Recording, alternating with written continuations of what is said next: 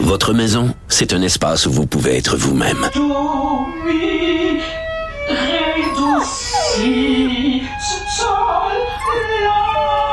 Elle mérite d'être bien protégée et vous méritez d'être bien accompagné. Trouvez la protection la mieux adaptée à votre maison avec Desjardins Assurance et obtenez une soumission en quelques clics sur desjardins.com.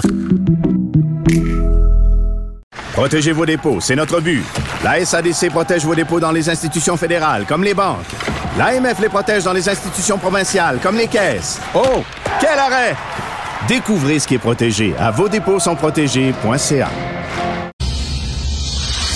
Oublions jamais de placer les choses en perspective. Ça aurait dû être une grande célébration. C'est quand même gros ce qu'on évoque. Très significatif pour bien comprendre tout ce qui s'est passé. Un professeur, pas comme les autres. Luc la liberté. Alors, nous parlons bien sûr de politique américaine avec Luc La Liberté. Euh, Luc, récemment, il y a eu euh, des fusillades, encore deux fusillades aux États-Unis. Je pensais que ça aurait relancé tout le débat sur les armes à feu. Euh, on, on, dirait que non. Écoute, c'est... Euh, je, je, je sais plus vraiment comment envisager la situation tellement on a l'impression que ça... Moi, depuis qu'il y a eu Sandy Hook, depuis qu'on a tué des enfants dans une école primaire, euh, j'ai comme baissé les bras. Euh, on avait accusé à l'époque Obama de, euh, de, de, mettre en scène des enfants puis de tenter de faire vibrer les Américains. On se disait faucher de jeunes vies comme ça, ça s'il y a quelque chose qui est carrément inacceptable ou qui, qui va au cœur de la révolte qu'on peut ressentir ou de l'indignation, il y a ça. Et depuis ce moment-là, non seulement on n'a pas vraiment réagi, Obama avait fait ce qu'il pouvait comme président, on avait tiré les pouvoirs de l'exécutif, mais les législateurs n'avaient pas emboîté le pas. Et rappelle-toi, on a même eu une campagne, de, finalement, ça, Alex Jones a fini par payer le prix, mais il y avait eu une campagne contre les parents des enfants qui dénonçaient ça. Ben oui. Mais tout ça pour tout ça pour dire, non seulement il n'y a pas eu de, d'action significative après ça, euh, mais les ventes d'armes sont en hausse aux États-Unis. Et c'est un peu comme si, dans certains cas, collectivement, on avait baissé les bras. Tout à fait. Euh, on achète, on achète plus d'armes plutôt que d'espérer un changement législatif ou d'exercer des pressions sur le législateur ou sur nos élus, hein, à la Chambre des représentants, au Sénat, sur la présidence américaine. Plutôt que d'exiger ça, on va s'acheter plus d'armes. Et ça nous donne fin de semaine après fin de semaine. C'est pas aussi spectaculaire qu'il y a deux ou trois semaines, mais c'est constant, c'est répétitif. Et moi, je t'avais dit, ce qui m'inquiète euh, doublement dans cette situation-là, c'est non seulement on vend plus d'armes, et cette année, on est en voie de battre des records, pas juste de vente d'armes, mais de, de, de meurtres ou de d'incidents qui dégénèrent en raison du, du, du, recours aux armes à feu. Mais il y a une hausse en même temps, ça se fait en parallèle, de crimes haineux. Donc, les, dans, dans les, il n'y a pas de bonnes nouvelles là-dedans, puis il n'y a rien non plus pour nous réjouir ou pour nous dire ça risque de s'améliorer. On traverse une des périodes les plus difficiles à ce chapitre-là. Mais c'est fou, c'est comme si, euh, bon, il euh, y a rien à faire, euh, comme si le gouvernement était totalement impuissant face au lobby de la NRA et tout ça, en disant, ben, ça fait partie de notre culture, va falloir vivre avec. Puis, écoute, les, j'irais même plus loin que ça. Si j'habitais aux États-Unis, dans certains endroits, je pense que je me, dans certains quartiers de, de certaines grandes villes, je pense que je me comporterais comme bon nombre d'Américains. Euh, j'ai déjà été euh, chasseur il y, a, il, y a, il y, a, un certain nombre d'années. Je crains pas les armes à feu, puis bien utilisées, je pense qu'on peut en avoir. J'ai pas de problème avec ça. Mais j'aurais carrément une arme à la maison si j'habitais dans certains quartiers. Euh, pour avoir beaucoup voyagé aux États-Unis. On a beau se dire, hein, on regarde ça parfois de l'extérieur, puis on se dit, ben, euh, avec un peu de perspective, ça n'a aucun sens quand dans la vie de tous les jours, tu te sens menacé, qu'on a coupé dans les services sociaux, qu'on dit qu'on va couper dans les services de police, que la criminalité est à la hausse, est-ce que tu attends euh, que le législateur bouge ou si tu n'as pas une arme dans un garde-robe quelque part au cas où?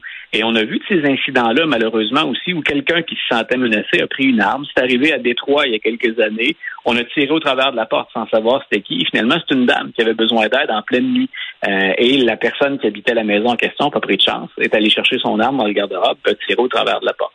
Donc, mais ça, ça donne une idée. Puis Détroit est justement une de ces villes euh, où il y avait un taux de criminalité, une situation économique, puis un, un contexte socio-économique plus large qui était particulièrement difficile. Écoute, ça me fait penser, je suis allé voir Rufus Rainwright euh, samedi soir à la Place des Arts et en rappel, il a chanté I'm So Tired of America euh, d'une voix mélancolique et vraiment, on regarde ça puis on baisse les bras là, en disant Dieu, on aime ce pays-là, mais maudit qu'il est difficile à aimer. Euh, alors, Luc, donc soirée de primaire aux États-Unis. Oui, écoute, on est, euh, c'est, les, gens ont su moins ça que quand c'est quand c'est une année présidentielle, une campagne présidentielle, parce qu'au quatre ans, on vote pour le président, mais on vote pour les deux chambres également, Chambre des représentants et Sénat. Cette fois-ci, dans les élections de mi-mandat, on ne suit que, bien sûr, le président Biden est là pour quatre ans. Euh, alors, on ne suit que les élections à la Chambre des représentants et au Sénat. Et ce qui se passe depuis déjà un certain temps, donc, c'est le mardi, les fameux mardis où, on, où se, se déroulent ces votes-là, ben, on s'intéresse beaucoup à, ce qui va se, bien sûr, à, 2022, qui va être assis à la Chambre des représentants, qui va être assis au Sénat.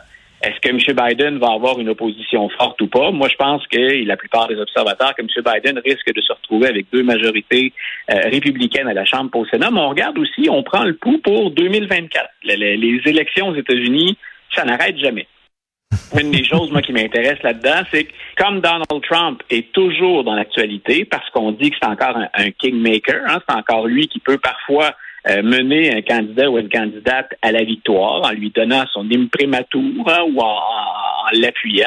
Ben, la semaine dernière, on suivait ça. Est-ce que M. Trump a, eu du succès? Euh, écoute, c'était c'était aigre-doux la semaine dernière pour M. Trump parce qu'il y a des de ces candidats qui l'ont emporté, mais souvent il l'a emporté dans des primaires où on avait plusieurs candidats républicains et on a profité de la division du vote. Ce que ça veut dire, c'est victoire pour un candidat ou une candidate de Trump, mais avec quelque chose comme 30% d'appui. C'est pas beaucoup. Hmm. Donc, on se dit, ben, ça peut être une mauvaise nouvelle pour 2022. C'est pas forcément une bonne nouvelle pour M. Trump. Puis ça veut dire qu'il y a encore de l'espoir pour certains républicains qui veulent ramener le parti, ou encore pour les démocrates qui, qui regardent les nouvelles et elles sont pas bonnes. Aujourd'hui, donc, il y en a au Texas qu'on va surveiller de très, très, très près. en raison des changements démographiques, le Texas devient un État de plus en plus intéressant à suivre si on parle de, de, swing state, hein, si on parle d'État pivot. Mais moi, je vais surtout regarder ce qui se passe en Georgie. Donc, la Georgie, c'était un phénomène en 2020. On sentait cette vague-là, ce changement démographique, cette mobilisation du vote avant l'élection 2020. Mais en 2020, on a envoyé deux sénateurs démocrates. C'est un État républicain, la Georgie. On a hmm. envoyé deux sénateurs démocrates, puis on a confié les grands électeurs. Hein, on a voté pour Joe Biden.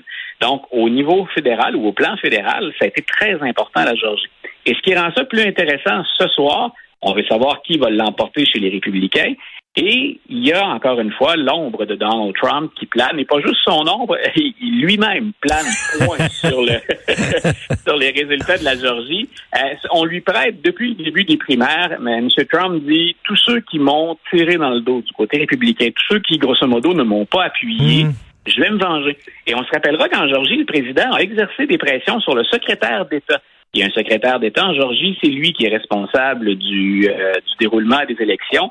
Et il en veut, M. Trump, depuis 2020 au secrétaire d'État et à M. Kemp, qui est gouverneur de l'État de la Georgie, qui, lui, veut bien sûr euh, retourner, être renouvelé dans ses fonctions. Alors, il a, M. Trump, euh, appuyé des candidats.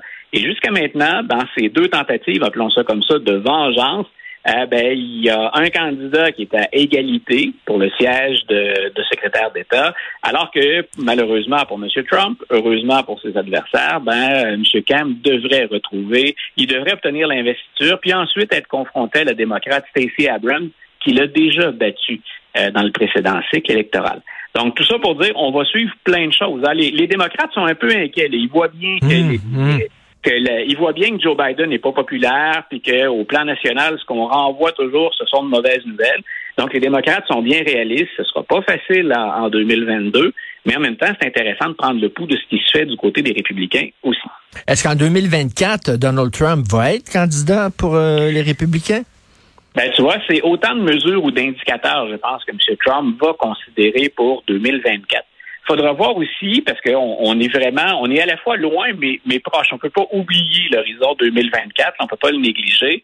Donc, je répète, en 2000, 2016, M. Trump arrive dans une, écoute, il y avait une horde de candidats euh, on, avait le, on en était obligé de faire deux débats le même soir pour être capable d'entendre tout le monde tellement il y avait de, de, candidats.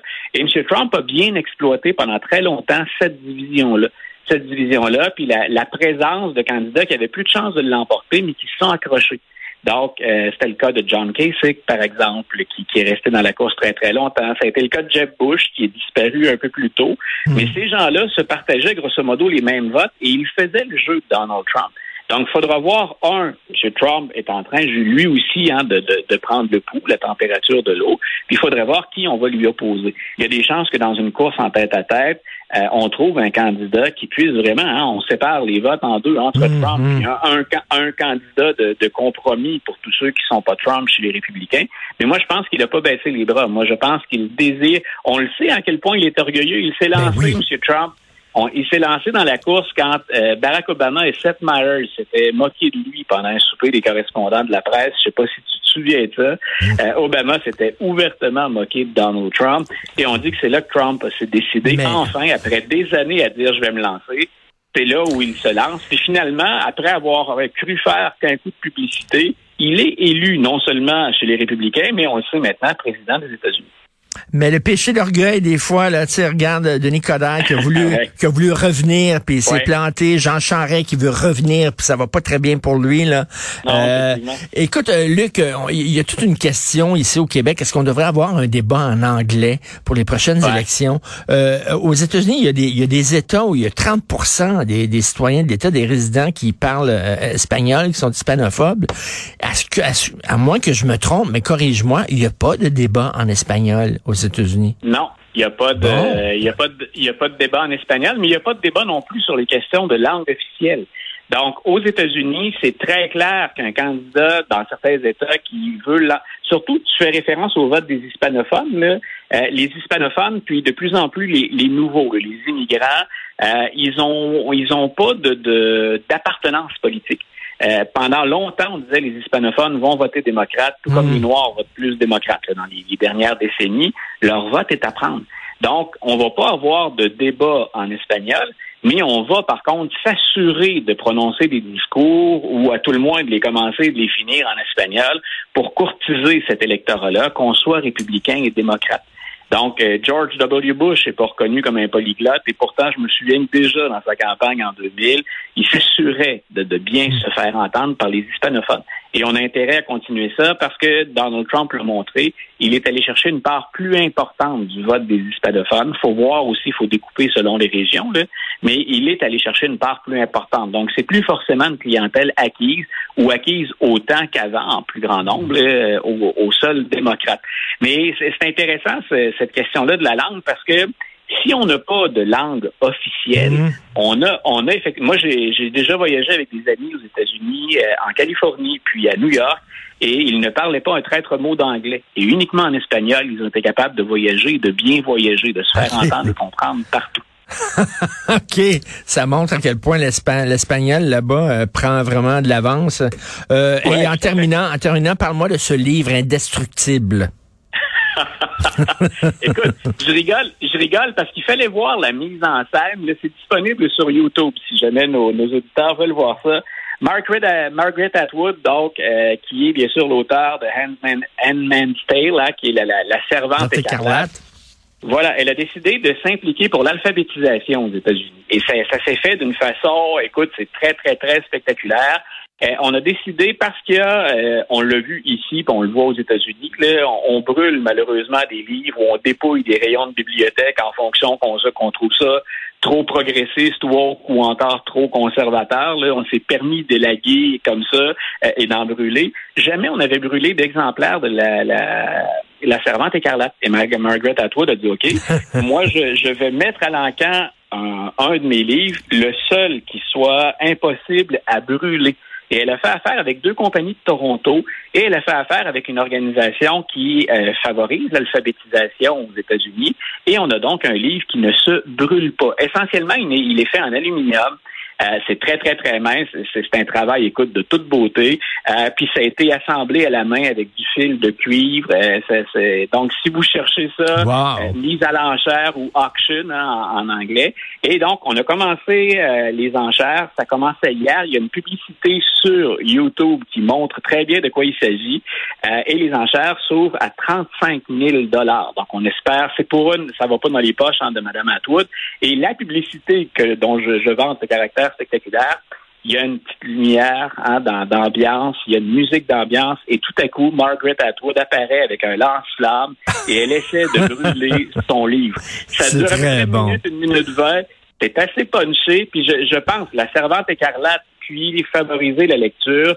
Euh, les, deux questions, alphabétisation puis forme de censure, euh, elles, elles visent, c'est le cas de le dire, les deux causes à la fois. Puis ça donne un résultat qui est intéressant. En tout cas, on va parler plus d'alphabétisation, on va ramasser de l'argent, et bien sûr, euh, il y a tout ce volet censure directement ou indirectement qu'on remet en question. Bon, je vais aller regarder ça. Et toi, si jamais tu trouves du temps, regarde Gaslit, la série sur le Watergate. Oui. Le dernier épisode est hallucinant. Vraiment. Écoute, je, j'ai plus de temps ces temps-ci. Je t'en redonne les nouvelles. Okay.